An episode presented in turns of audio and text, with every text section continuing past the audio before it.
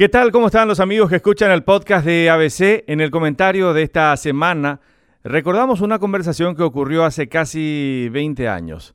En esa conversación sus protagonistas, el entonces secretario general de la presidencia Jaime Bestard y el ya entonces presidente del jurado de magistrados Óscar González Daer, hablaban sobre las maniobras que había hecho el presidente González Maki para conseguir que un ministro de la Corte votase a favor de la suspensión y posterior destitución del fiscal Alejandro Nissen.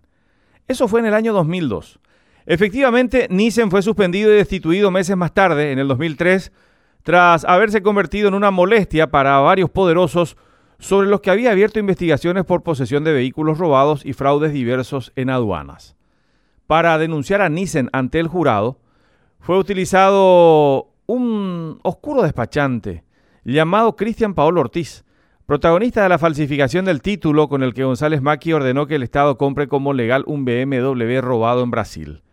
Años más tarde, como anécdota colateral, aparecían a nombre del denunciante un camión blindado y una ametralladora antiaérea, con la que sicarios del PSC pretendían atentar contra Jorge Rafat, quien fue posteriormente asesinado. Volviendo a Nissen, recuerdo que en una de las entrevistas que le hice durante su proceso por el jurado, me exhibió una supuesta copia de la resolución con la que lo iban a destituir, que me dijo que ya había sido redactada varias semanas antes. El texto fue efectivamente el que el jurado de magistrados dio a conocer meses más tarde, cuando anunciaba la destitución del entonces fiscal.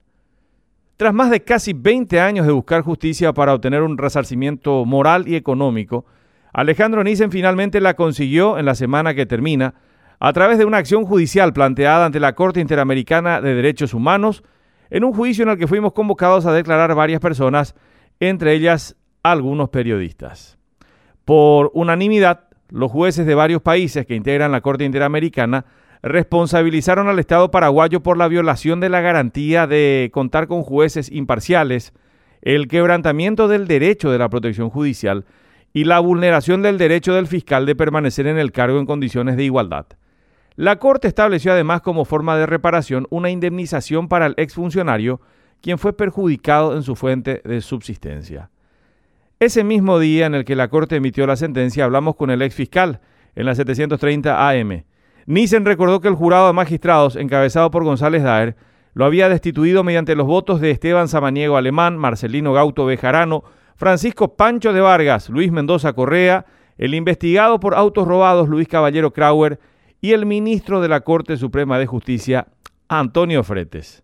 El ex fiscal nos recordó que el propio González Daer le había pedido la copia de la carpeta de la investigación en su contra y allí comenzó todo el problema. La condena nos llevó a la pregunta de qué pasa con los que pergeñaron esta persecución desde sus cargos en la estructura del Estado. Deberían preguntarle al procurador si es que van a pedir la repetición a los responsables de lo que me hicieron. Que se hagan cargo ellos. Esta violación de derechos humanos demuestra que hubo prevaricato y estos sujetos deben ser procesados penalmente, respondió Nissen en la entrevista del martes pasado.